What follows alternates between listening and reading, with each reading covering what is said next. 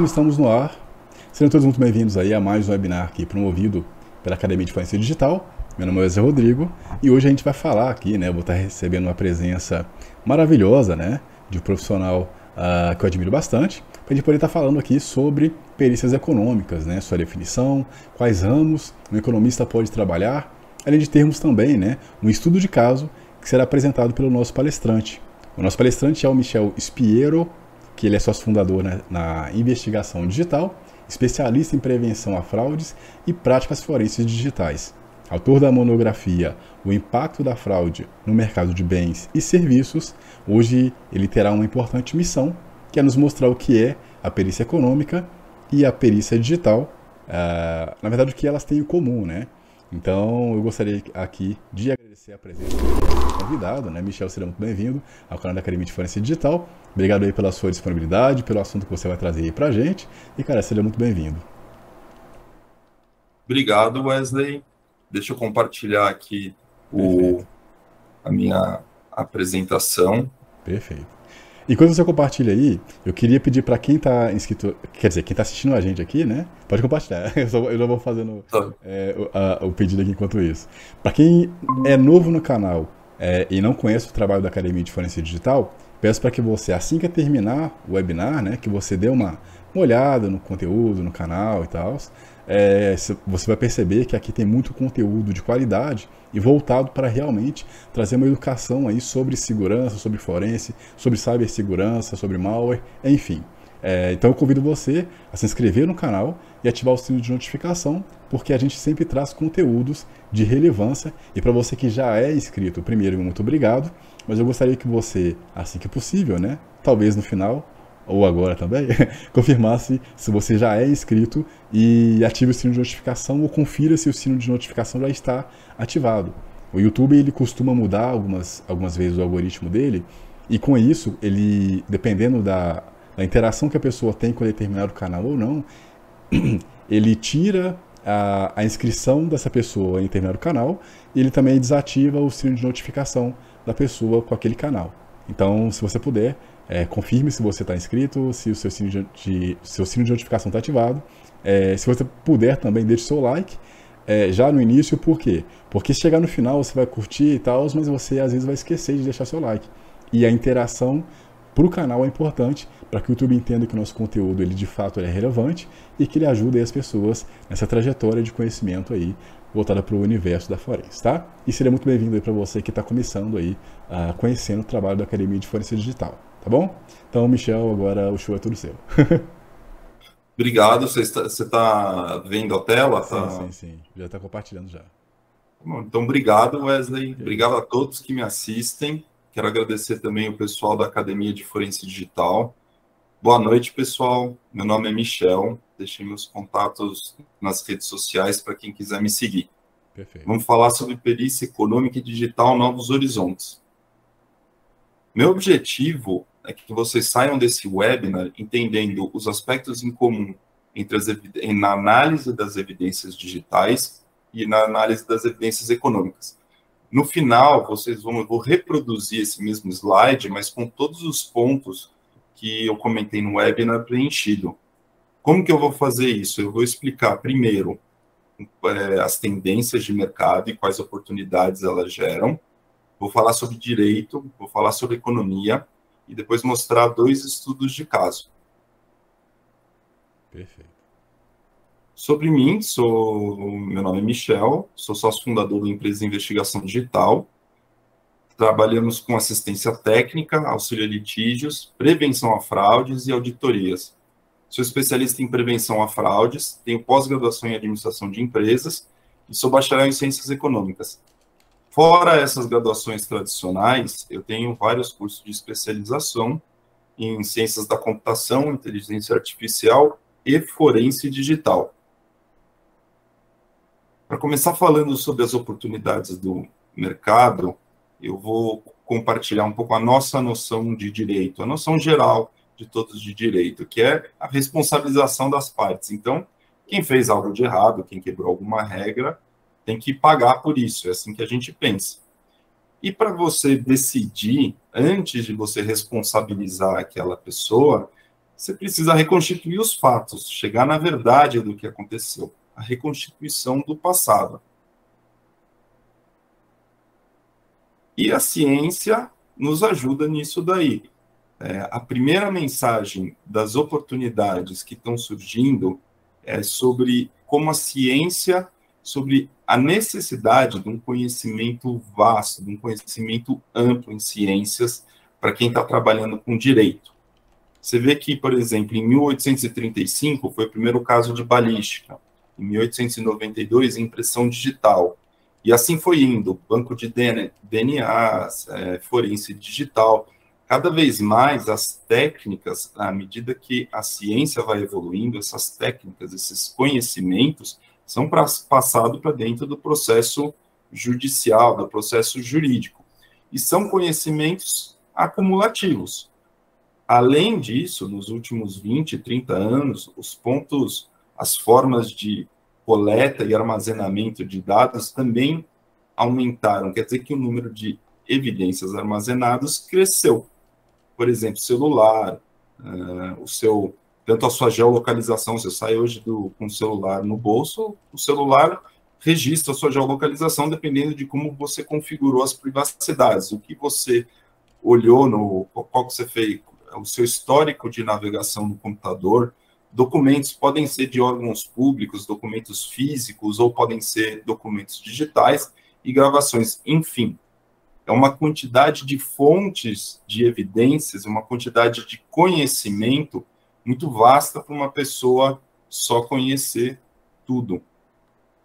Um exemplo, a, na Polícia Federal, para a área de perícia, eles abrem concursos para 17 áreas de conhecimento diferentes. Eu listei as graduações, é fácil de identificar, eu não vou ler todas, óbvio, e eu listei só algumas, mas você tem graduações de áreas de humanas, de exatas e de biológicas. De novo, uma pessoa só não consegue adquirir todo esse conhecimento para analisar, para pegar um caso só e analisar todas as evidências em detalhe e formar a sua própria conclusão. Só que os operadores de direito, eles têm que atuar nesses casos para defender, para acusar ou até para julgar. Eles precisam atuar nesses casos que demandam esse vasto conhecimento. Imagina, por exemplo, a, os advogados, os juízes, os promotores que vão analisar esse caso de Brumadinho. Você acha que um, um juiz, um magistrado, ia conseguir olhar todas as evidências juntadas no processo para tomar seu próprio convencimento? É, você vai ter laudos, não só laudos, mas evidências estruturais da barragem, de contaminação de meio ambiente, até financeiras, para entender se foi um investimento correto na preservação da estrutura, é óbvio que uma pessoa só não consegue, não tem toda essa amplitude de conhecimento para avaliar isso. Um outro exemplo, os atos antidemocráticos que aconteceram agora, no dia 8 do 1. A Polícia Federal, para identificar os culpados, está utilizando peritos em local do crime, química forense, genética. Em outra notícia, já foi reportado que eles estão envolvendo peritos digitais para os celulares, para os dispositivos apreendidos, também para a resolução de imagens, e peritos econômicos para avaliar o fluxo do, do dinheiro. Isso, quem foi responsável pelo financiamento? Isso é só na fase de identificação dos responsáveis. A gente tem que entender que eles vão ser denunciados e vai, vai, claro, os operadores de direito vão precisar se debruçar sobre essas evidências no processo judicial. Alguns casos podem estar muito claros, porque você tem imagem da pessoa destruindo o relógio, por exemplo, junto com o DNA que ele deixou, mas provavelmente vão ter casos em que a imagem vai estar parcial, não se sabe realmente se a pessoa estava lá, não existem outras evidências, e, e esses casos onde existe existem alguma existe alguma dúvida são os casos importantes de serem analisados em detalhes para gerar o convencimento do que aconteceu. Segunda mensagem, então estamos falando de oportunidades de, do mercado. A primeira mensagem, por que, que estão surgindo as oportunidades? Porque você requer um conhecimento amplo, muito vasto, difícil de uma pessoa conseguir adquirir. A segunda explicação do porquê é o número de casos de trabalho. O número de casos de trabalho está aumentando. Cada magistrado em 2021, uma estatística do CNJ, tinha 6.411 casos no acervo. É muito caso para se analisar em detalhe. Imagina que hoje você tem casos que é, são juntados o, a caixa de e-mail inteira de, de alguma empresa, de alguma pessoa. Eu coloquei os dados só de magistrados. Agora, obviamente, isso se replica para os outros operadores de direito, para os advogados, para os promotores, procuradores, e a carga de trabalho deles também está surgindo, aumentando o número de evidências. Só que o ser humano tem uma capacidade limitada de absorção e processamento de informação. Onde eu quero chegar com esses dois pontos que eu coloquei, que é a amplitude de conhecimento e a quantidade de trabalho, é que para se chegar à verdade, reconstruir o passado, é necessário você olhar todas as evidências em detalhes. Quem trabalha com investigação sabe que, às vezes, um detalhe, uma pista, é uma janela para você encontrar uma outra realidade. E vocês sabem, quando vocês trabalham com investigação, como é difícil, quanto esforço, quanto tempo de processamento, às vezes, de máquinas, de software é necessário para você achar aquele detalhezinho. Nisso surgem duas oportunidades. Eu resumi aí, então, a primeira oportunidade é o número de perícias, que vai aumentar. Então, o juiz ele vai determinar uma perícia, ele vai nomear um perito e as partes vão nomear assistentes técnicos durante a fase processual. Então, o número de perícias aumentando, quem quiser trabalhar com perícia ou como assistente técnico vai ter, óbvio, mais trabalho, mais oportunidades. O outro ponto que está, o outro perfil que está se criando é do profissional que faz o auxílio a litígios. Ele é o profissional que pode ser o assistente técnico, mas ele acompanha a equipe de advogados desde antes da fase processual até o fim na coleta e análise de informação. Também para ajudar a encontrar esses detalhes, essas pistas, e ajudar os advogados a discutirem com mais propriedade o mérito da causa. E a forense. Oi? É, desculpa te cortar aí. É, a, a, algumas informações do slide elas são ocultadas pela mensagem de ocultar de para compartilhamento. Aí tem como. Isso, perfeito. obrigado. Melhorou? Melhorou. Pronto. Obrigado. Valeu, valeu, valeu. Tá bom. O, e algumas. E, e, e, a forense digital, ela é, ela está interligada com todas as outras ciências, porque as nossas informações, a nossa boa parte da nossa vida é gerada digitalmente, é transmitida digitalmente e armazenada digitalmente. Ou seja, a conclusão, por que estão se criando oportunidades, porque esse aumento de quantidade, de amplitude de conhecimento, aumento de carga de trabalho, de provas, demanda um auxílio técnico especializado de um profissional com conhecimento multidisciplinar, em alguns casos até vários profissionais. Falamos das oportunidades do mercado, vamos passar para o direito, porque quem quer trabalhar nessa área precisa conhecer é, alguns aspectos do direito eu coloquei partes da legislação e de normas que são é, pontos iniciais para quem quer atuar nessa área. Então, a primeira lei é a 13105 de 2015, que é o nosso Código do Processo Civil. Eu ressaltei a seção 2 do perito e a seção 10 da prova pericial. A segunda lei é a 3689 de 41, que é o nosso Código de Processo Penal. Fora isso, eu coloquei a cadeia de custódia. Eu vou explicar no próximo slide um pouco mais sobre a cadeia de custódia. E sempre tem que, dependendo da sua área, é, e aí identificar as normas técnicas referentes à sua área, está se atualizando nos institutos como a BNT e Zwinist. Cadeia de custódia. Ela é um conjunto de procedimentos para você garantir a autenticidade e imutabilidade da prova. Imagina um magistrado. Ele está prestes a escrever a sentença dele, a decidir se alguém é culpado ou não. Só que ele tem uma dúvida: será que aquela, aquele pacote de drogas que foi apreendido é realmente droga ou não? A perícia deu positiva, mas existem muitos indícios que durante a perícia foi contaminada. Ou será que aquele pacote de droga que foi apreendido junto com o réu, ele foi apreendido, ele estava mesmo junto com o réu ou ele foi apreendido no mesmo local? Então, como vocês podem ver, não só as provas, as evidências em si trazem detalhes do que aconteceu, mas também como essas provas foram colhidas, o que elas são. Essas informações, elas trazem muitas evidências do que realmente aconteceu.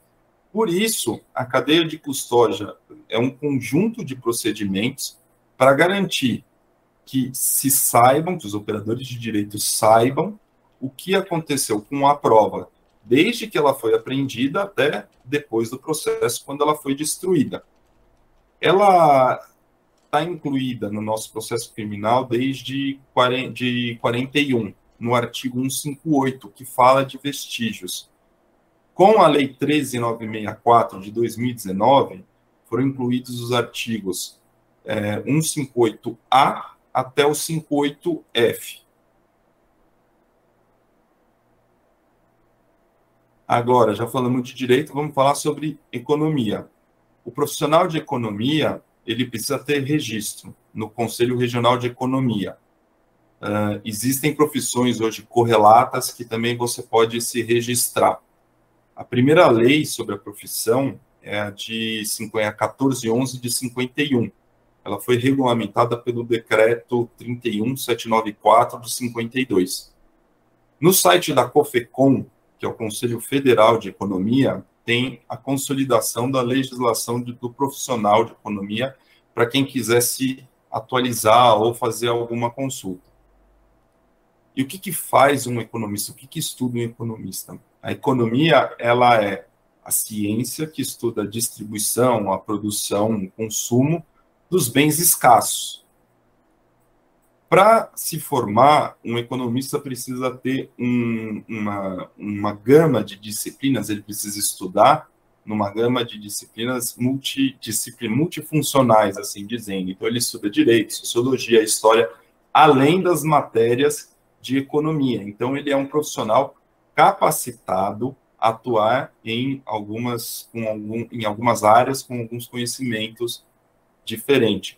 Só que quando você associa a palavra do economista com o processo judicial, as pessoas imaginam um escopo muito menor do que o economista é capaz de fazer.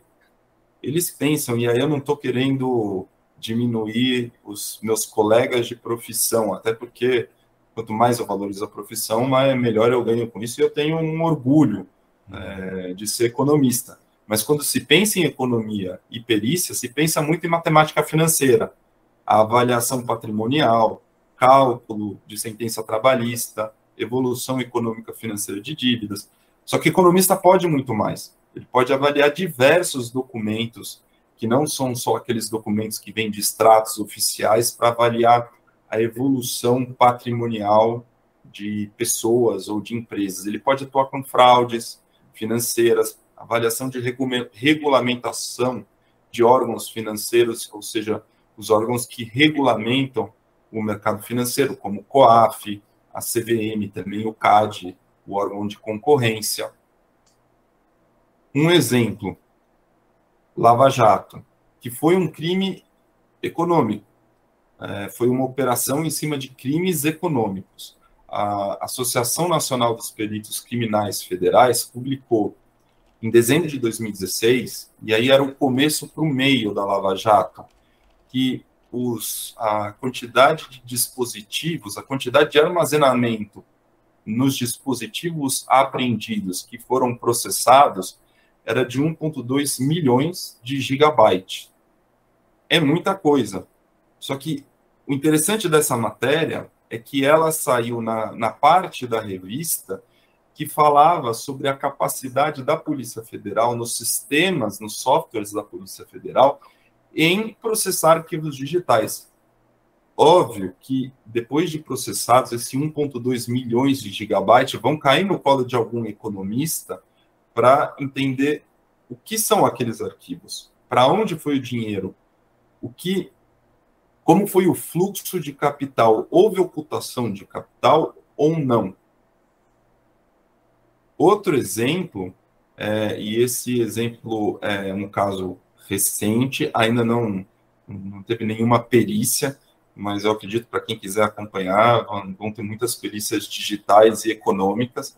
É, são os processos que a CVM, não só os processos, mas todos os processos que vão ser abertos por causa do rombo das americanas. Já na semana passada, na quinta-feira, um juiz deferiu a, a busca para preservação das caixas de e-mails de diversos funcionários. Não duvido que vão existir mais outras apreensões e mais outras perícias nesse caso. Então, a possibilidade de atuação de um economista é abrangente. Bom, falamos sobre a, as oportunidades do mercado, direito e economia. Vamos ir para os estudos de caso. São casos que eu atuei. Claro, eu anonimizei para não expor nenhum cliente, nenhuma vítima, nenhum réu. Perfeito. E, tá, e qualquer dúvida, Wesley, você pode não, me perfeito, perguntar ao final. Perfeito. Vão haver perguntas. Mas a pirâmide financeira, esse foi um dos casos. Eu trabalhei como auxiliar em litígio na parte da acusação, ou seja, no advogado que representou uma das vítimas. O que, que é a pirâmide financeira? Ela é um crime em que um fraudador ele inventa toda uma farsa, todo, toda uma mentira para conseguir dinheiro das vítimas. Essas vítimas vão investindo nesse fundo falso criado por ele, porque ele promete para ela, para elas retorno, alguma coisa que é impossível de se conseguir. E uma hora esse esquema vai quebrar, porque o dinheiro acaba, e, e as vítimas vão ficar sem o dinheiro investido. Quais as informações que eu recebi para analisar inicialmente a quebra de sigilo bancário, os, os extratos em PDF do fraudador, os dados básicos pessoais dele, os nomes de outras vítimas e algumas mensagens do WhatsApp. O que, que tinha de interessante nessa mensagem do WhatsApp? Como eu falei, a, a pirâmide financeira é uma, uma farsa. Então, essa, o fraudador ele precisava informar as vítimas dos saldos mentirosos que elas tinham.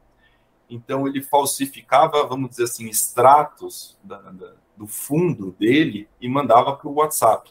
Vocês vão ver no próximo slide que essas informações foram importantes para cruzar quanto que ele tinha nas contas dele versus o quanto que ele alegava para as vítimas que ele tinha.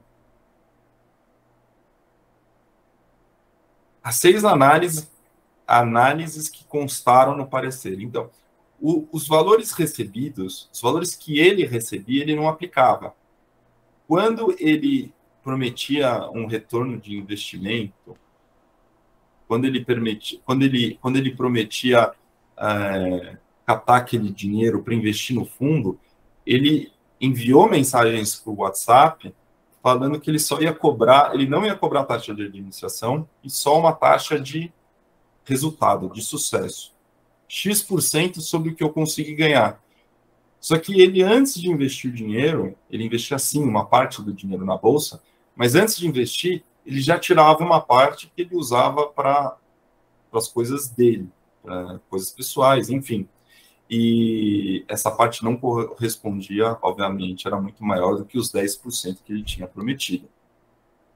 Fora isso, e tem dois, as aplicações financeiras que ele estava fazendo estavam tendo uma rentabilidade muito baixa ou até muitas vezes negativa. No final ele perdeu tudo, então foi muito mais negativo do que positivo. Só que ele estava informando os clientes, as vítimas, que ele estava tendo um ganho muito alto. Claro, depois de um, um curto espaço de tempo, o saldo da conta dele era diferente do saldo que ele estava informando as vítimas por WhatsApp. E no ponto 4, ao contrário do que ele falava nas redes sociais, porque, como eu disse lá em cima, a pirâmide financeira é uma farsa, ele precisa manter aquela aparência de que é uma pessoa com sucesso, que é uma pessoa que, que não, às vezes não até depende daquele rendimento. O que ele falava nas redes sociais era muito diferente do que estava acontecendo financeiramente. No ponto 5, que é quando chegou no final do esquema, que ele viu que tudo ia cair, que as pessoas iam, as vítimas iam descobrir, ele desviou o dinheiro para pessoas próximas. Ele não era trouxa, ele sabia que a conta dele podia ser bloqueada, ele podia ter alguma, alguma vamos dizer assim, retaliação da justiça. Então ele desviou para pessoas que foram, que, que iam depois é, devolver o dinheiro quando ele precisasse. E, com as redes sociais, essas pessoas eram parentes, eram amigos muito próximos. No final, no ponto 6, o, res, é, o responsável pela pirâmide, quem trabalha no mercado financeiro sabe que você precisa de várias certificações, dependendo do que você faz. E para você captar dinheiro e investir na bolsa, você precisa de algumas certificações específicas. E essa pessoa não tinha elas são possíveis de ser consultadas, essa pessoa não tinha. Quais os destaques desse caso? Que as fontes de informações utilizadas é, para provar, elas não se limitaram que estava nos autos, na investigação. Minha experiência pessoal que acontece em vários casos. Você pode colocar conclusões técnicas, análises, ah, vamos dizer, primorosas no seu parecer, no seu relatório. Nada vai convencer mais o operador de direito de que você está certo quando você tem uma fonte que corrobora aquilo que veio ou de uma rede social ou de algum documento, quando você mostra graficamente que, olha, a pessoa ganhava tanto, só que ele estava gastando três vezes mais do que isso e levando toda a família dele para viajar. É, é, esses aspectos gráficos que você consegue achar em redes abertas, eles são fatores são evidências muito importantes para você convencer quem está participando do caso. Vamos falar sobre o caso 2. E esse é a formação de um grupo econômico para angariar empréstimos em bancos e depois dar o calote. Então, foi um grupo de pessoas que se juntou, eles queriam conseguir um empréstimo alto em um banco, e na, na condição financeira que eles tinham, eles não iam conseguir um empréstimo alto. Eles começaram a criar empresas e essas empresas, para eles conseguirem apresentar demonstrações financeiras com saúde e, e uma capacidade grande de absorver empréstimo, eles emitiam notas entre si. Notas de serviços e, e, e não prestados ou produtos que não foram realmente vendidos. Então, notas falsas. Também tem uma farsa dentro, tem várias farsas dessa parte do, do grupo econômico. E quando eles conseguiram aquele valor que eles achavam que estava adequado para dar o calote, óbvio, eles zeraram todo o patrimônio que essas empresas tinham e já deram calote. Os bancos, é, eles, na hora de cobrar, como eles não tinham provado a fraude, eles tinham um limite do que eles conseguiam alcançar, que era o patrimônio dessas empresas fictícias que já estavam zeradas. Então, eles precisavam identificar se teve mesmo fraude, porque eles já tinham uma suspeita, para conseguir ter a desconsideração da personalidade jurídica e o patrimônio dos sócios desse grupo de pessoas que arquitetou esse golpe também é, ser afetado nessa ação de cobrança e na ação criminal que também veio. Quais os documentos que eu recebi? O banco forneceu é, todos os documentos que esse grupo é, forneceu para o banco na hora da obtenção do crédito, abertura de conta, enfim. E as comunicações via e-mail, via WhatsApp, que foram gravadas. as análises que constaram no parecer. O, o, as empresas do grupo econômico elas foram abertas pro, por laranja. Só que para conseguir empréstimo, para fazer algumas operações bancárias, o, o, banco não aceitava que fosse qualquer pessoa, tinha que ser uma pessoa responsável, uma pessoa que pudesse assinar pela empresa. E o laranja, ele estava ou no interior de São Paulo, ou em Minas, enfim. São várias empresas, você tem laranja de tudo quanto é lugar aí. Só que eles fizeram os documentos de procuração para as pessoas que estavam realmente envolvidas nessas fraudes, porque eram pessoas que tinham que fazer reunião com os bancos, eram pessoas que tinham que mostrar, é, dar a cara para bater, assim dizendo. Então, levantando essa documentação das procurações, foi, foi fácil identificar quem estava envolvido. Oi, oi, tá me ouvindo? Voltou, voltou, voltou, voltou. Ah, tá. até onde? Mais... Quer que eu repita? Até onde para? Até onde foi aí? Até no onde final... vocês? No finalzinho aí, no que você falou, uh, eles estavam ouvindo, aí ele deu uma congeladinha e depois voltou. Ah, tá bom, mas o ponto 1 um do slide sobre o levantamento das sim, procurações. Sim, sim. Ah, ficou claro, tá. Sim, sim. Ponto 2. Ah, pode me interromper, Wesley. Se você vê cortou, vai. Não, fica à vontade. Tá tranquilo. Ele, ele só, tipo, congelou. Aí na hora que ele voltou, ele voltou, tipo, acelerando um pouquinho o que você falou, né? Com a voz acelerada, mas, mas depois estabilizou. Aí tá, tá normal, pode ficar tranquilo. Normal, vamos em frente. Uhum. Ponto 2. é, a, quando você cruzava todas essas informações, todos esses documentos bancários, com esses, essas procurações, com as informações de rede social, você via que essas pessoas tinham um relacionamento íntimo, eram muitas vezes parentes, é, irmão, irmã, é, marido e mulher. E aí, quando, no ponto 3, quando esse grupo econômico foi pedir empréstimo no banco, as empresas foram pedir empréstimo, eles não falaram que eram da mesma, dizer, do mesmo grupo econômico, óbvio. E você colocando a evolução do faturamento deles, daquele faturamento falso, com a criação das empresas, com as procurações, numa linha do tempo, foi muito fácil você demonstrar que foi uma coisa de má fé. Tiveram um crescimento astronômico aí, maior do que o Facebook e do Bitcoin. Faturaram muito essas empresas. Claro, era tudo isso falso. Ponto 4. Outras informações, assim, é, é, a empresa, para parecer que tinha uma saúde financeira, elas emitiam notas, notas que não tinham serviços prestados entre elas. Só que quando você emite nota, você, tá, você tem uma contas a pagar para o fisco. E o fisco, uma hora, vai cobrar, vai entrar com um processo administrativo contra você.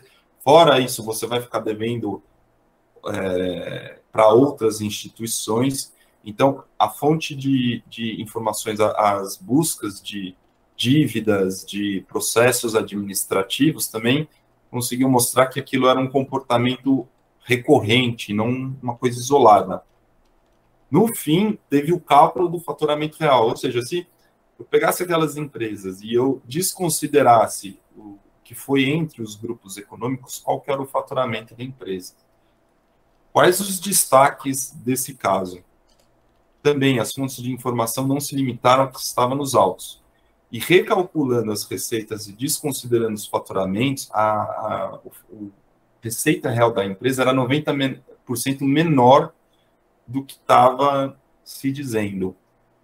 Ficou claro nessas duas, nesses dois estudos de caso qual qual foi a análise financeira, que teve muita análise financeira. Eu quero deixar claro agora quais foram as análises digitais. Perfeito. Então, né, a, a, a busca de informação, a inteligência de fontes abertas, e eu vou falar um pouco mais sobre isso, foi grande.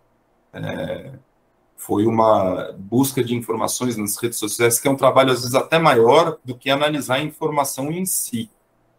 Depois que você acha alguma qualquer informação, se ela não, não tá, se não é um documento de algum órgão oficial, óbvio, você tem que entender a preservação da autenticidade. Ou seja, como coletar aquela informação? Como você vai no cartório para o escrevente fazer uma ata notarial? Ah, as, as pessoas que trabalham com forense digital têm uma, uma facilidade muito grande de fazer essas informações, de, de manter de garantir a autenticidade dessa prova digital. Fora isso, você tem várias ferramentas. Como eu falei no primeiro caso, eu recebi o extrato via PDF. Uh, quem trabalha com forense digital sabe usar as ferramentas para utilizar um software de reconhecimento de caractere e passar aquelas 700 folhas do extrato de uma pessoa para algum banco de dados, algum Excel, para você fazer depois a, a matemática financeira.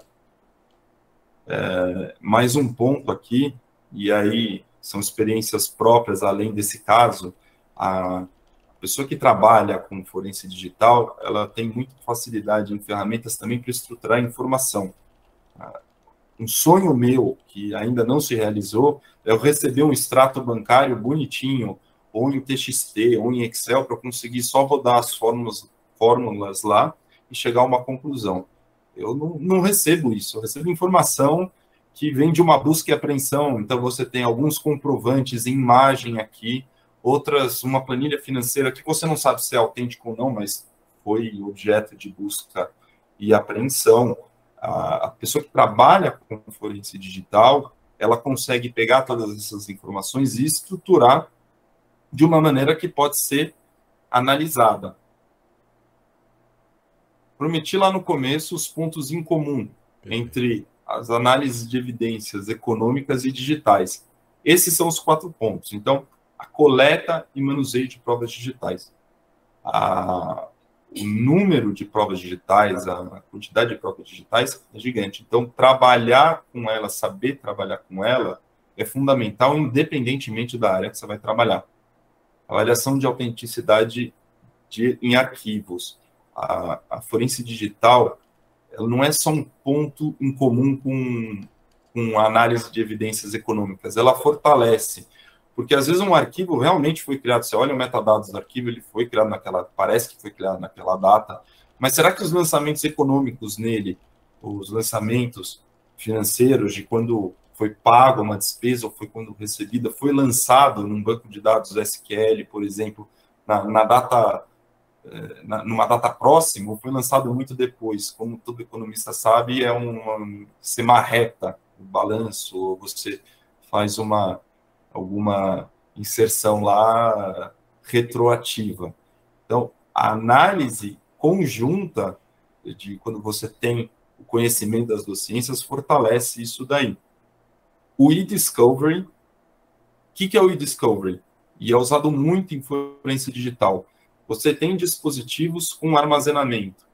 Você consegue extrair deles os arquivos que podem ser vistos pelos usuários, aqueles que foram deletados e arquivos de programa também. São muitos arquivos, né? algo que humanamente não, não seria possível analisar. Você utiliza software de indexação, software de inteligência artificial para conseguir é, também softwares de reconhecimento de caractere para conseguir ler aqueles arquivos e reduzir para uma quantidade que um humano pode analisar e aí separar aqueles que são realmente relevantes para a causa. Uma, eu vi uma estatística que na apreensão de celular você tem uma média de 2 milhões e 500 mil arquivos. Imagina num processo, um processo de lavagem de dinheiro, que teve uma busca e apreensão, você acabou de receber a, o resultado da busca e apreensão, assim, os arquivos digitais da busca e apreensão de 10 aparelhos celulares, ou seja, 2 milhões e 500 mil arquivos, e você tem que fazer a análise de todos esses arquivos em oito dias, porque em dez dias o advogado que você está trabalhando precisa dar a resposta à acusação. É, um, é humanamente impossível, não deve ter escritório no Brasil que consegue fazer análise detalhada de todos esses casos. Então, o e-discovery, com, com todas essas a inteligência artificial, a recuperação de arquivos, ele é um, uma técnica essencial para você conseguir transformar esses casos, para você conseguir analisar com propriedade esses casos. E por fim, e eu acho que eu coloquei esse a, a inteligência artificial, que é open source intelligence, eu coloquei na mesma linha dos outros itens. Mas é o ponto que na minha experiência é o mais importante. Sempre sempre e sempre eu encontrei coisas, você encontra informações da investigação, do objeto da investigação em fontes abertas. E se você não encontra, já quer dizer muita coisa também. O, a, a além dela ser importante, e essa é a frustração de quem trabalha muito com isso, ela é importante, mas ela é muito, é, vamos dizer assim, menosprezada por muitos, por, por muitos é, profissionais dessa área e até pelo cliente final, porque você utiliza um monte de computador, capacidade de processamento, você busca em 300 redes sociais ao mesmo tempo, você faz a, a busca né, em, também em fontes na internet, em buscadores. Quem entende de buscador, você sabe que se eu fizer uma busca agora no Google de uma palavra e você fizer a mesma busca agora na sua casa, o resultado vai ser diferente. Exato. Porque, é, porque o buscador ele tem uma lógica diferente. Então, a, a conhecer como funcionam os buscadores, como você pode fazer os buscadores trabalharem para você, em vez de você analisar aquela quantidade de informação é, gigante, é fundamental. E quando você descobre uma coisa na internet, depois de você fazer todo esse trabalho, quando você descobre nas fontes abertas, você vai lá e se compartilha. Olha, a prova para solucionar esse caso está aqui. Você coloca um link e o seu cliente final fala: Olha, isso aí eu conseguia fazer. Não sei se já passou por isso, Wesley. Ele falou: Olha, essa informação eu conseguia mesmo achar. E não é, é. então, e não é muito, muito bem assim. A, a é. pesquisa simples que ele faria na, na internet não, não, ia, não ia dar esse resultado. Conclusão. As quatro conclusões que eu coloquei de tudo que eu falei. Que as oportunidades, como existe essa necessidade de conhecimento amplo, quantidade de informação. Então, as oportunidades para quem quer trabalhar com análise de evidências, que tem algum conhecimento técnico, elas estão aumentando, tanto na parte de perícia, ou se você quiser trabalhar como assistente técnico ou especialista em auxílio a litígios. Conhecimento técnico e científico é essencial, sempre está se atualizando. Para mim, esse é um ponto motivacional nisso daí, porque eu tenho ah, eu gosto de ficar estudando, de pesquisando. Então, é um, é, é, quando, se você quiser entrar na área, se você quiser é, trabalhar com esses aspectos técnicos do processo jurídico, tem em mente de que existe uma necessidade de investimento de tempo e de dinheiro em cursos.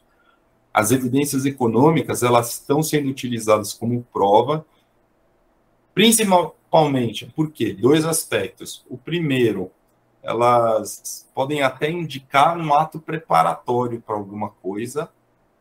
E segundo, é, elas são muito fáceis de conseguir depois que você tem uma quebra de sigilo fiscal bancário. O juiz entra lá no sistema disponibilizado no CNJ é, para ele e ele consegue é, o acordo do CNJ com o Bacen e ele consegue fazer uma requisição e em cinco dias ele tem o histórico de cinco anos de alguma pessoa, de todas as contas que ele tem em todas as instituições. Isso é uma riqueza de informação para quem quer estar é, tá solucionando um caso que e está só aumentando nos dias de, de, hoje, porque muitas fraudes, muitos casos, é, casos até trabalhistas. Hoje eu tive uma sentença num caso trabalhista que um funcionário entrou no, no e-mail do chefe e ficou mandando e-mail para pedir aumento.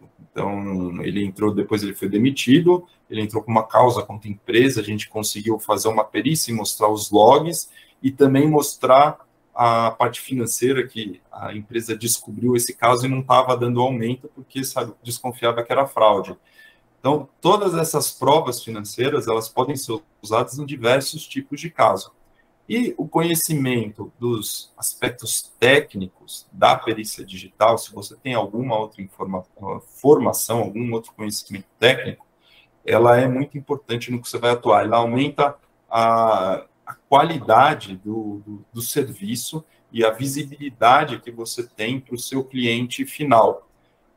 O que eu falei dessas oportunidades, eu falei muito com base na minha experiência, mas eu não tenho dúvida, eu sou economista, eu não tenho dúvida que você, tendo alguma outra formação, você consegue utilizar essas técnicas, esse seu conhecimento, essa sua outra formação, e também utilizar aspectos da forense digital para uh, analisar em conjunto qualquer evidência, qualquer caso que você se deparar.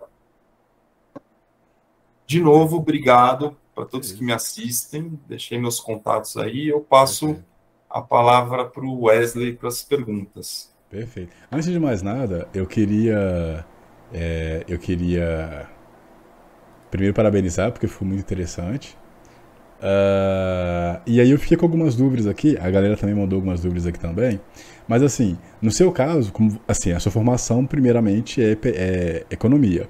E aí depois Sim. você foi para a perícia, pelo que eu entendi. Você comentou algumas coisas aí que eu achei interessantíssimas, que são, por exemplo, cadeia de custódia e o SINT. Você, a cadeia de custódia, no caso, é, quando você vai atuar com uma prova digital, por exemplo, é, e, a, e a OSINT, né, que é, de certa forma, você obter informações públicas que estão na internet, enfim, para trabalhar melhor a, a sua linha de narrativa ou daquilo que você quer apresentar, essas informações e esse tipo de conhecimento você mesmo faz, você mesmo adquire, você mesmo faz dentro do, do que você já atua, ou você, digamos que delega isso para algum perito específico e aí você usa eh, você pega os elementos da prova para levar isso para o juiz, enfim.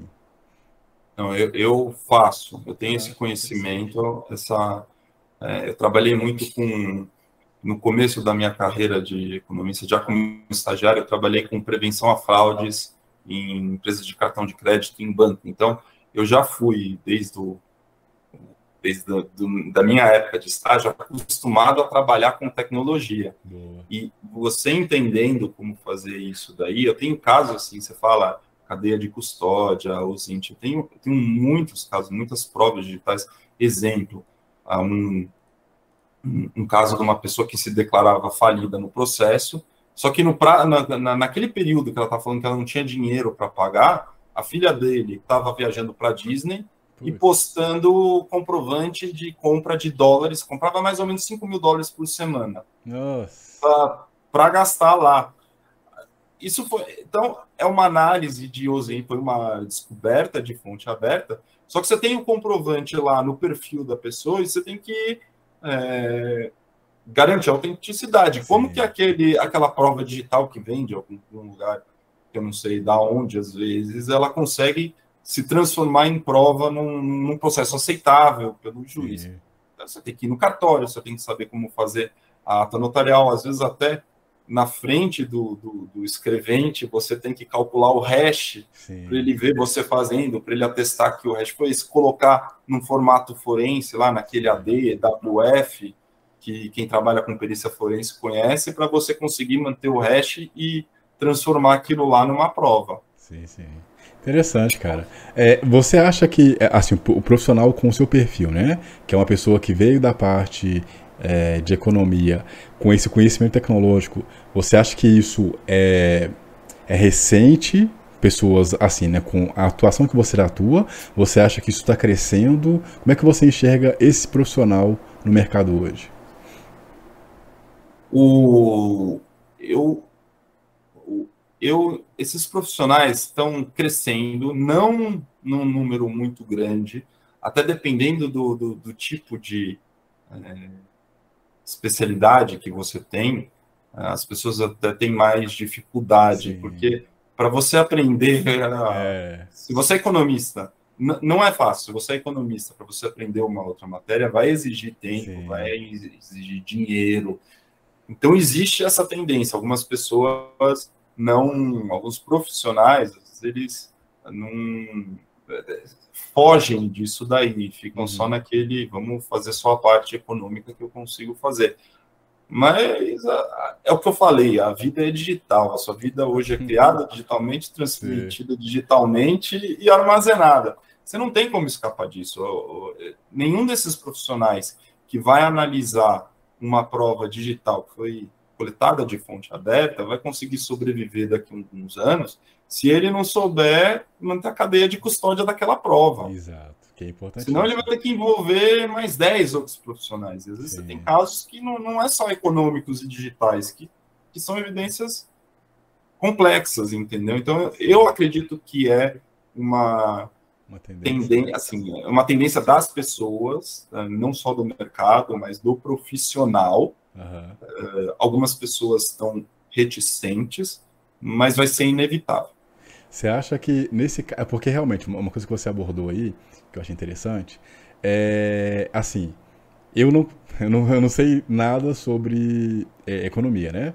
É, tem muita uhum. dificuldade de entender e tal.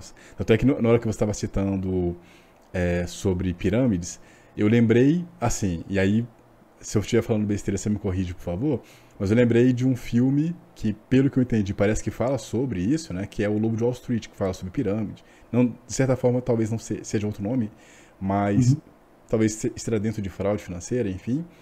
É, e eu lembrei de um caso é, de uma empresa, acho que era uma bolha imobiliária nos Estados Unidos, acho que é da Enron, uma coisa assim, que é velho já, se não me engano, que eu acho que também entra dentro de fraude financeira, mas enfim. Então é uma coisa que, pelo menos para mim, é muito difícil de absorver. Em contrapartida, uhum. é, o, a questão de OSINT, a questão de cadeia de custódia, como eu estou dentro da área de tecnologia, eu consigo entender, embora tenha muito pé no direito, assim, eu não, eu também tenho dificuldade de entender a questão de direito, né? Mas, mas é mais fácil para eu conseguir enxergar e tal. Então, realmente, eu imagino que para a pessoa que é, tá na parte de economia e tal, às vezes para ela entrar nesse universo forense muito pro digital, tecnológico e tal, pode realmente ser uma barreira. E aí, é, aí eu queria ver a sua visão sobre.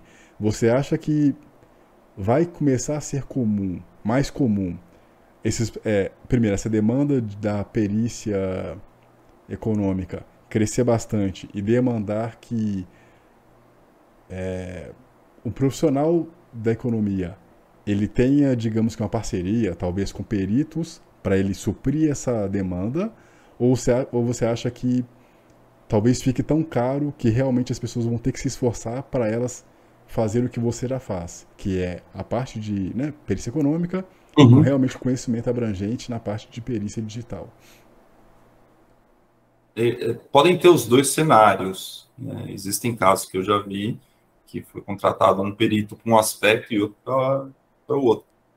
Por que, que porque eu decidi juntar essas matérias? É, uhum. Primeiro, a minha formação. Segundo, que eu acredito que é um diferencial de mercado. Sim, sim, sim. E, e, pode ser aplicado, não precisa ser só um economista, mas você pode ter uma outra, é, uma outra formação, precisa fazer uma outra avaliação também sobre provas digitais, é, que você também pode aplicar isso daí.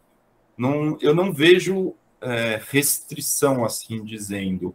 É, vai depender muito do cliente final, é, como ele quer, se ele tem dinheiro para pagar e em Sim. quem ele confia. Sim. Porque se ele confiar que a pessoa consegue, se ele tem dinheiro, confia que um profissional vai conseguir com qualidade atender tanto a análise digital quanto a análise econômica, ele vai contratar esse daqui.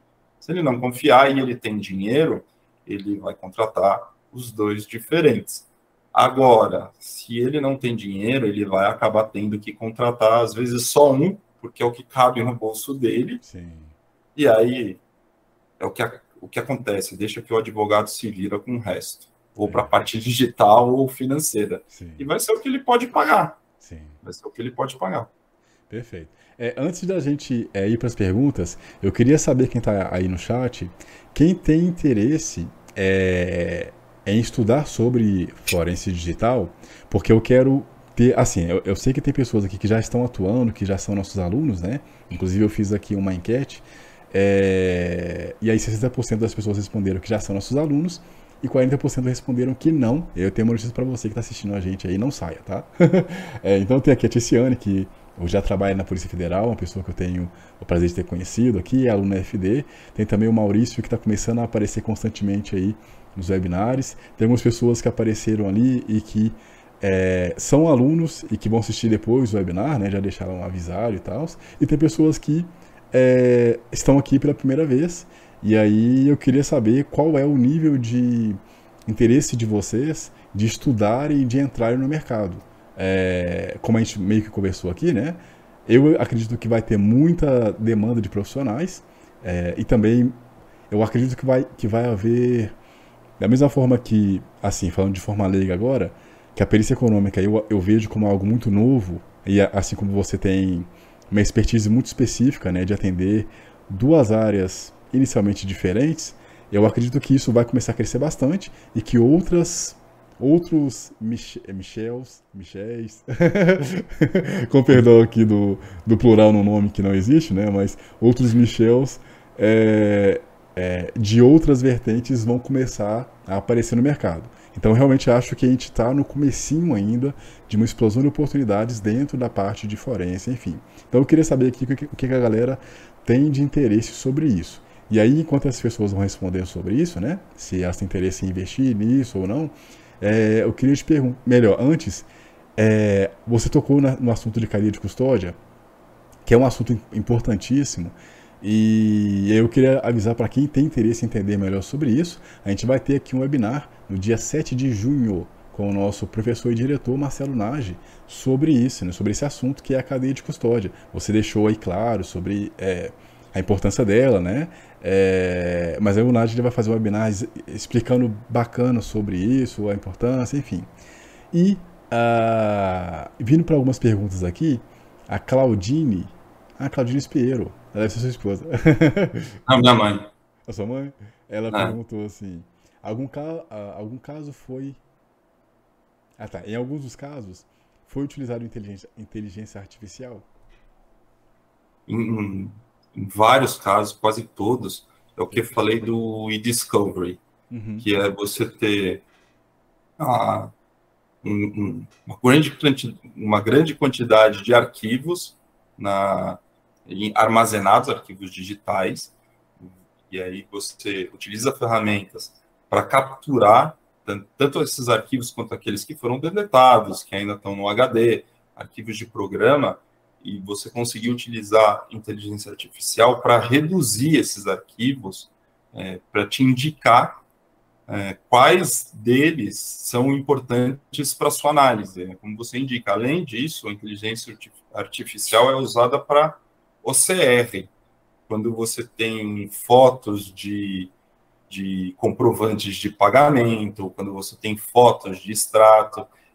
Então, além da indexação da, da, da, da inteligência artificial para resumir isso daí, você precisa da inteligência artificial para transformar aquela foto num, num, num, arquivo, vamos dizer assim, em texto, para você conseguir consultar o, é como eu falei, a parte de discovery e de inteligência em fontes abertas é a parte mais trabalhosa dos casos. Sim. É, a parte trabalhosa, eu digo realmente, é, é uma sim, parte sim. que, mesmo quando você não tem um caso que você precisa dela, você precisa estar estudando quais ferramentas estão lançando, porque todo dia tem alguma coisa nova. E a parte que é menos prezada é aquela parte que vai te dar um diferencial qualitativo. Sim. O ovo de Colombo, sim, sim. que eu chamo. Porque o cliente vai chegar lá vai falar: Nossa, que legal, você adorei o que você achou, mas eu consegui achar isso daqui. Só que não é tão fácil, é... não é tão fácil assim. O número de ferramentas, quando você utiliza inteligência artificial, às vezes para reduzir sobre uhum. as informações de fontes abertas, é, é, é, é diário isso daí, é um esforço constante. Sim. É, você está falando aí de, de fontes abertas. É, no ano passado, a gente tem janeiro, né? É, no ano passado, a gente tinha feito uma série de quatro webinars falando sobre as falhas comuns que as empresas possuem, né? Que permitem é, um ataque hacker e tal. Então, a gente teve Marcelo Nage, é, é, onde ele trouxe o assunto, por exemplo, de... Você tem um técnico de informática que ele vai lá e tenta automatizar algumas coisas. Nesse processo de automação, exemplo, o cara vai, vai usar o Norton Ghost para formatar 10 máquinas em pouco tempo, né, com, é, com, de forma padrão. Nesse processo do Norton Ghost, por exemplo, se você já tem um usuário como administrador e ele está ativado, é, quando você usar o Ghost, né, você está replicando o, a imagem daquela máquina para outras, outras máquinas. Então, se você fizer 100 é, réplicas, você tem 100 máquinas com usuário com privilégio de administrador com a mesma senha. Então, se o hacker Sim. entra em uma máquina e ele descobre isso aí, ele, ele escala isso aí e tem acesso a todas as 100 máquinas. É, é, Eu só, só, só, vou terminar aqui, eu li o que a, a, Claudi, a Claudine eh, escreveu. É, então, esse foi, por exemplo, um dos webinários, é, que inclusive foi baseado no treinamento do próprio NAJ. Teve outro do, do Kaique Barqueta, que é especialista em ransomware e tal. Teve mais dois, um sobre LGPD e um sobre resposta a incidentes com o Renan Cavalheiro. É, uhum. Todos esses assuntos, né, é, eles demonstram o tanto que a gente é, no dia a dia, no correr, né, que a gente tem que trabalhar e entregar resultado, a gente acaba às vezes passando algumas coisas despercebido e em alguns é, desses webinars, se não me engano foi o próprio Nage, ele demonstrou sobre, e aí eu não sei se você já sabia, tem um site que você consegue gerar rostos fake. E aí as pessoas é, que querem, por exemplo, fazer um ataque a alguém ou coisa parecida, eles vão lá, criam um perfil no Facebook fake e aí eles começam a. Tipo assim, eles pegam geralmente de mulher, né? E eles começam uhum. a, a, inicialmente ir no seu círculo de amizades. Então, se você tem o Facebook, por exemplo, aberto, ou seu Instagram também é aberto, e ele é pessoal, você está dando muita informação para, às vezes, a pessoa, um bandido, digamos assim, né? É, ele saber o seu círculo de amizades e ele começa lá, tipo, ah, ele vai no seu tio, por exemplo, com um perfil fake de mulher. Às vezes o perfil é tão fake, mas tão fake que o nome é nada a ver, a foto é nada a ver, não tem outras fotos e a pessoa aceita. E aí a pessoa vai obtendo informação até chegar em você. E quando chega você, ele já sabe tantas coisas, como te abordar, que às vezes você, sem perceber, cai na, na lábia, né? Então eu lembrei disso quando você falava. Os sock puppets, né? É. Que é tecnicamente, chama tecnicamente os sock puppets. Sock se você procurar. É, que são os personagens falsos Isso. que são criados nas uhum. redes sociais, Isso. com foto, até com foto gerada por inteligência artificial de, de pessoas. Você consegue, sim, sim. você gera toda uma história para a pessoa e vai sim. postando fotos para você ter mais amigos, ter mais divulgação. E aí, quando você tem esses amigos, você consegue coletar muito mais informações nas redes sociais. É uma técnica de engenharia social bastante utilizada. Sim. E aí eu lembrei disso aí, eu pensei, caraca, cara. E aí a gente vê como é que a gente, às vezes, né, deixa passar muitas informações apercebidas e que é importante a gente, da mesma forma que você está sempre estudando, é sempre importante primeiro a gente é, ver os webinários da Academia de Faria Digital, o cara vendendo peixe, porque aqui a gente sempre traz conteúdos voltados justamente para mostrar para a galera a importância né, de você estar atento aí nesse mundo digital e também sempre a gente revisar ah, questões de o que você está é, postando e qual a informação que você está tá mostrando, né? Às vezes alguém vai olhar algo a mais que você não está prestando atenção, tipo, sei lá, uniforme da escola do seu filho.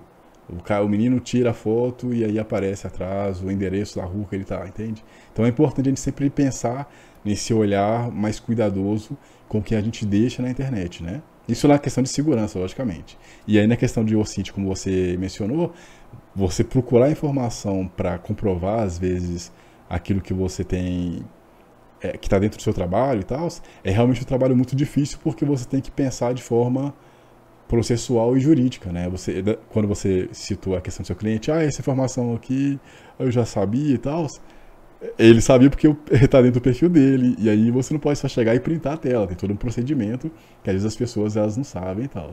Então é, é interessante é, é, essas informações que você trouxe. É, eu queria aproveitar, uh, e aí é uma pergunta realmente leiga, mas assim, eu tenho percebido que no, Insta, no, no Telegram, no Telegram é, é, aparece alguns grupos tipo trade e tal, que eles me colocam sem eu querer. Você acha que existe um perigo? É, e aí vão duas perguntas. Você acha que existe pirâmide dentro de assuntos uh, de trade e relacionado a Bitcoin? E se sim, você acha que a gente está próximo de alguma bolha ou algumas bolhas que tenham pirâmides relacionadas a esses assuntos? O, o Bitcoin é um ativo financeiro e aí, vamos falar de criptomoeda, porque o Bitcoin é uma criptomoeda. Uhum. O que eu acredito, o Bitcoin foi a primeira criptomoeda, uma das primeiras criptomoedas né, inventadas, e ela tem credibilidade, mas ela também vai variar, assim como uma ação normal na Bolsa de Valores. Agora, o que existe e existe muito mais do que, vamos dizer assim, numa bolsa de valores, são pessoas que inventam criptomoedas, que falam que estão investindo em criptomoedas e não estão, estão fazendo uma pirâmide, como você falou. Tanto que foi preso nos Estados Unidos agora uma. aquele. estava na Bahamas, aí ele foi extraditado, que era o, o, o dono da, de uma das maiores, da BTX, uma das maiores corretoras de Bitcoin do mundo. Ele fez um caso de pirâmide.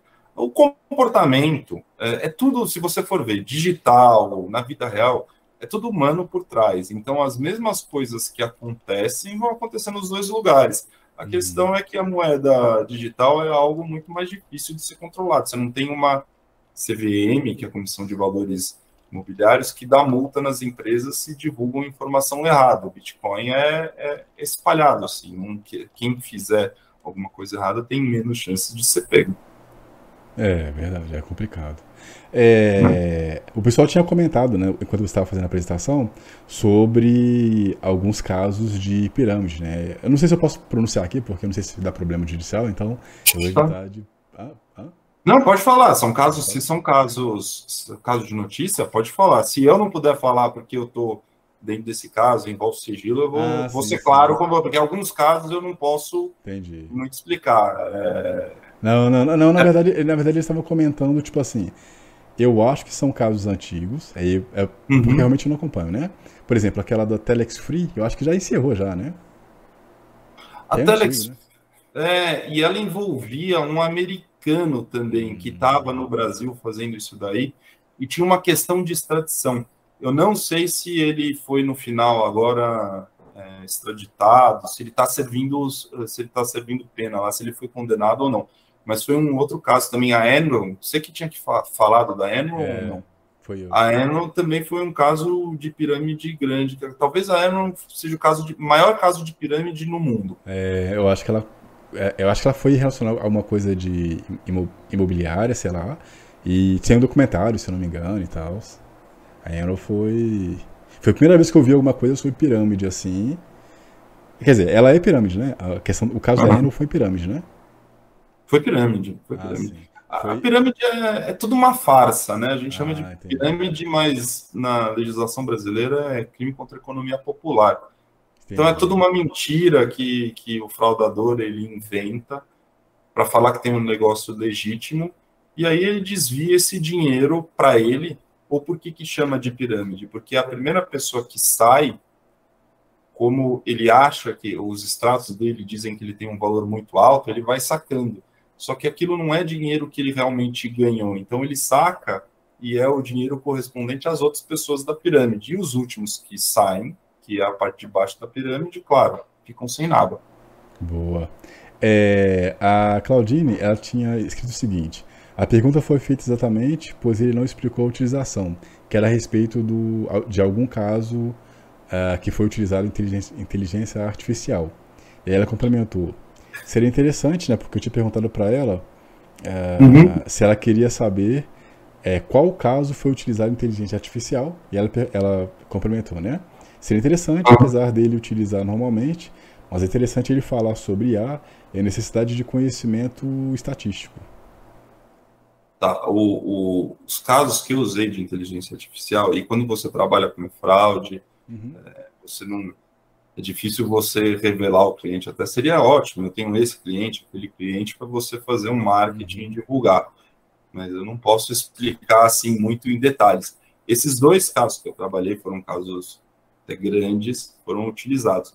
Você também tem casos da Lava Jato que eu analisei, e aí não posso dar muitos detalhes, que você usa essas ferramentas de indexação de informação, de busca de informação, para você conseguir que a parte do e-discovery, que a inteligência artificial é um, um, um uma parte do e-discovery total é, uhum. é, para você conseguir indexar esses dados e reduzir para analisar.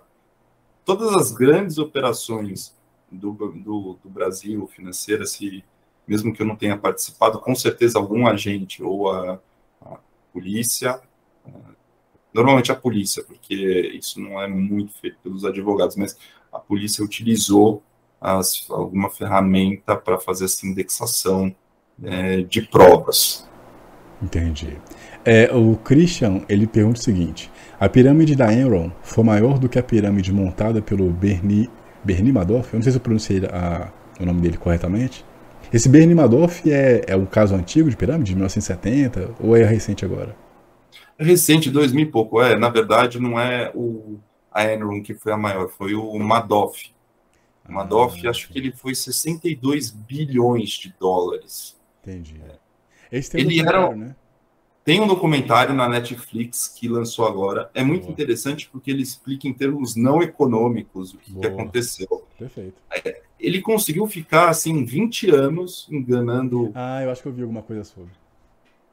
Foi uma coisa assim, 20 anos que ele estava enganando, que ele, tava, ele tinha uma área só para fazer extratos falsos, para uhum. mandar para o cliente quando ele não tinha nenhum dinheiro. E as pessoas se perguntam como é que isso aconteceu, como é que a, a, CV, a, a o SEC, a CVM de lá, conseguiu deixar um caso desse passar, um caso tão grande. Uhum. Tem muitas pessoas envolvidas, pessoas até que não foram responsabilizadas. O, o documentário também diz de, de aristocratas da Europa, enfim. Ele faleceu e o filho dele cometeu suicídio. O outro filho morreu de câncer. Então foi uma coisa que foi trágica, assim, para resultou, é. É, resultou numa questão trágica, assim, para a família, entendeu? É complicado. Mas, assim, antes da gente finalizar, é, tem alguma forma da gente. A, eu não vou, não vou citar o nome porque eu não sei se legalmente uhum. seria legal e tal, mas tem uma pessoa aqui no chat que ela tinha dito que ela chegou a perder muita grana em uma, em uma pirâmide, porque o amigo dela indicou e tal.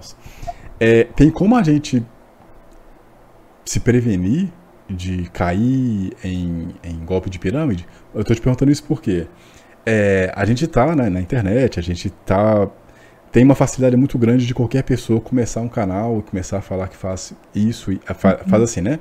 Que faz o que faz uhum. e na verdade às vezes ela não, não fizer.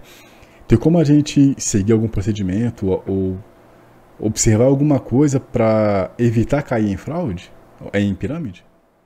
O pessoa que faz a pirâmide, o fraudador, ele tem muita habilidade de enganar. Então, se você fosse analisar uma coisa, eu diria que não existe milagres. Uhum. Sim. É, ninguém pode te pagar mais do que a taxa de juros da uhum. Selic e falar que está te dando um investimento milagroso, sem risco e com muito retorno. Infelizmente, não tem esse milagre. A pessoa que fala, olha, eu sei mexer na bolsa, eu conheço alguma pessoa lá dentro e ele me dá informação. Não existe isso. Uhum. Você não consegue prever o que vai acontecer na bolsa, até porque você não consegue prever. Ninguém sabia que a guerra no, da Ucrânia Sim, ia acontecer. Vou te falar um caso mais recente que eu até citei na apresentação. As grandes mentes por trás do sistema financeiro estão nos bancos, é claro, para fazer aquela gestão e a maioria dos bancos levaram esse cano das lojas. Não foi um caso de pirâmide, mas foi também uma, uma fraude. Uhum, então, sim, sim. eles levaram esse cano das americanas, mesmo tendo um monte de especialista por trás é, analisando. Então, a, o que eu diria é o seguinte: não, primeiro, fazer uma análise se essa pessoa é confiável, se você está investindo numa, num, num negócio que está registrado nos órgãos que deveriam estar. Tá e acreditar que não existe milagre. Milagre deve ser para a saúde, para outra coisa, financeiro na loteria só. Perfeito. É, e só mais um detalhe, né? É, assim, é, é importante é, observar que é, quando é esmola demais, Santa desconfia. E acho que é, é, sei lá, cara, é complicado, sabe? Uh, assim, se você pega, às vezes, algumas pessoas que fazem campanha de marketing, e aí elas é, elas colocam um carrão. Tem, tem até um cara, um, um senhorzinho que faz isso. Ele coloca, ele chega de carrão, assim, aí começa a falar, ai, que não sei o que, você quer ganhar um carro como o meu, ah, barará. Aí você fica, ai, cara. e eu ah. acho que isso, infelizmente, mais pega quem tem essa atração por dinheiro fácil, né, cara? É complicado, assim. É... Ah, mas você lembra a história do Ronaldinho que foi preso no Paraguai? Aham. Uhum. Mais ou menos. E eles estavam ele, eles estavam dizendo que ele foi é, quando ele foi para o Paraguai com documentos falsos, que ele estava fugindo do Brasil. Essa foi a história. Não uhum. sei se ele estava fugindo ou não. Eu sei que a segunda parte que eu vou contar é verdade, porque ele podia perder muito dinheiro, que uma pessoa fez uma pirâmide e usava ele para fazer propaganda. Oh. E ele achava que o negócio era legítimo, ele entrou como sócio. Não sei a participação também, mas ele era corresponsável por aquela pirâmide que foi criada. Existem é, difícil, as autoridades precisam fiscalizar muito isso e garantir que é, esses fraudadores sejam no final punidos. Uhum. Senão esses esquemas de pirâmide e as diligências que tem que ser feitas, é, os esquemas vão crescer as diligências que você tem que fazer para saber se o seu dinheiro está sendo mesmo investido são impossíveis de uma pessoa comum. Então você vai parar de trabalhar só para ver o que está acontecendo com o seu dinheiro. Entendeu? Verdade, verdade. É, esse, esse, esse lado, assim, realmente eu não tinha pensado. Às vezes a, a pessoa usa alguém já com influência, com uma história construída para na inocência dessa pessoa ela cair. Verdade, não tinha pensado nisso aí. É, é complicado mesmo, cara. É, é, complicado, é complicado, é complicado. Bom, é, antes de gente finalizar, é, eu, eu, queria convidar você que está assistindo a gente aqui e que ainda não é aluno da FD, é, eu deixei na descrição aqui desse vídeo alguns links, é, entre eles né, o link aqui do LinkedIn do Michel, além também do site, além também do Instagram, e eu deixei dois links aqui a mais uh, sobre treinamentos que a gente vai ter, né? Na verdade, tem um treinamento gratuito que a gente vai ter, que é o de perito forense digital, e o treinamento de forense internet ou SINT, para quem tem interesse aí no assunto, para quem quer saber mais a respeito, tá? O treinamento de perito forense digital, ele é gratuito. Deixa eu confirmar a data aqui. Só um minutinho. Cadê que fevereiro? Ele vai ser no dia 14 de fevereiro, tá? Às 7 horas. É... Então você que tem interesse, eu recomendo que você.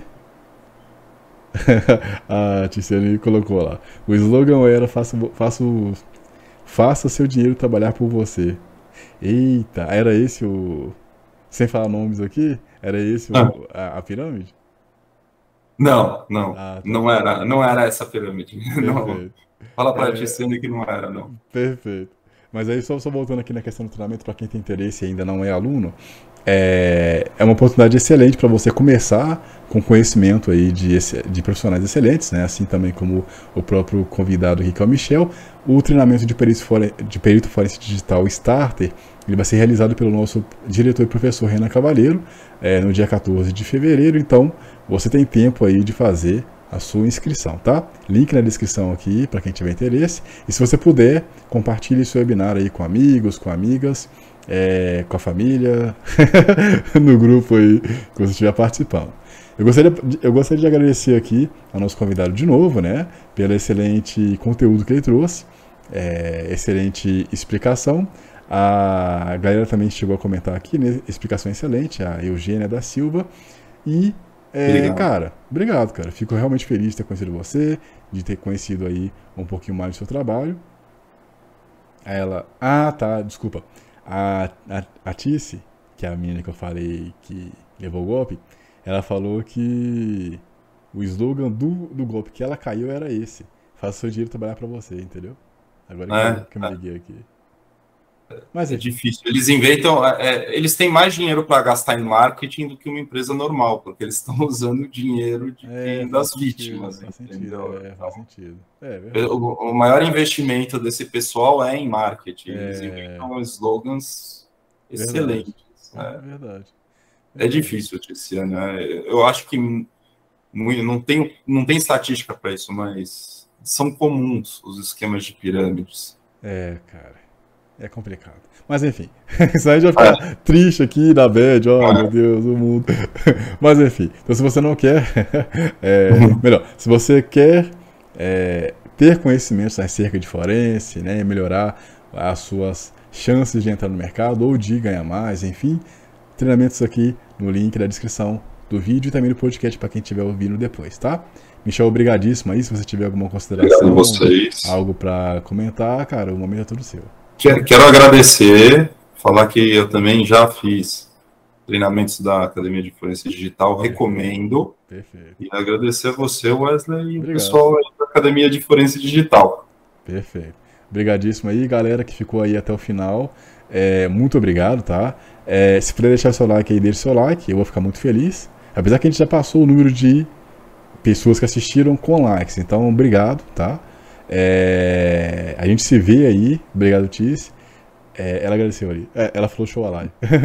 É, me curte, pede, fala para ela me curtir na rede social que de repente a gente identifica quem foi o responsável aí. A gente...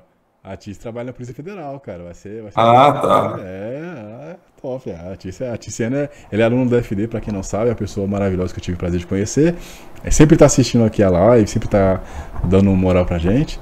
É, na verdade, muito, muito dos alunos, né? Eles, eles quando podem, eles, eles assistem, ouvem, né? Então é isso. Galera, brigadíssimo aí, tá? Pela, pelo, pela noite com vocês aí.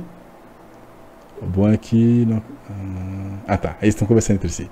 Então, obrigado aí, galera. Excelente noite pra vocês aí. Até o próximo webinar, tá? E eu aguardo vocês, tá bom? Grande abraço a cada um de vocês. Excelente noite. E valeu.